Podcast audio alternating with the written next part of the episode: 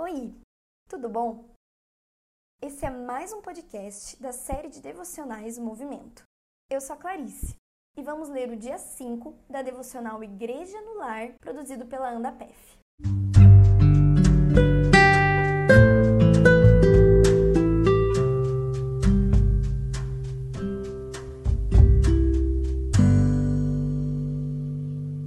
O título desse texto é A Aliança de Deus com a Família escrito por Antônio Cabreira. Antes de lermos o texto, abra sua Bíblia em Gênesis capítulo 8, versículo 20 e medite por alguns instantes nesse versículo. A família é o lugar onde aprendemos a dar os primeiros passos rumo à obediência, pois a vida cristã é uma existência de obediência. A Bíblia já nos ensinava no Velho Testamento que o filho sábio acolhe a instrução do pai. Provérbios 13, 1.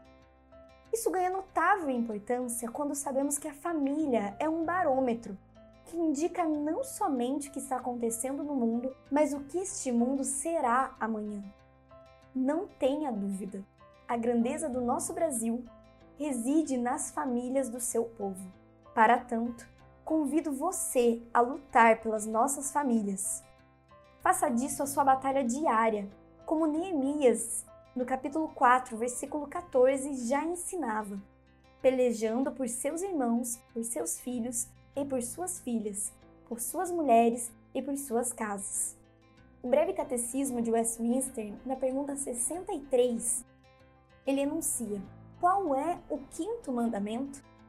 E responde: o quinto mandamento é honrarás o teu pai e a tua mãe, para teres uma longa vida sobre a terra que o Senhor teu Deus te há de dar. Após a leitura deste material, medite um pouco e faça essa oração comigo.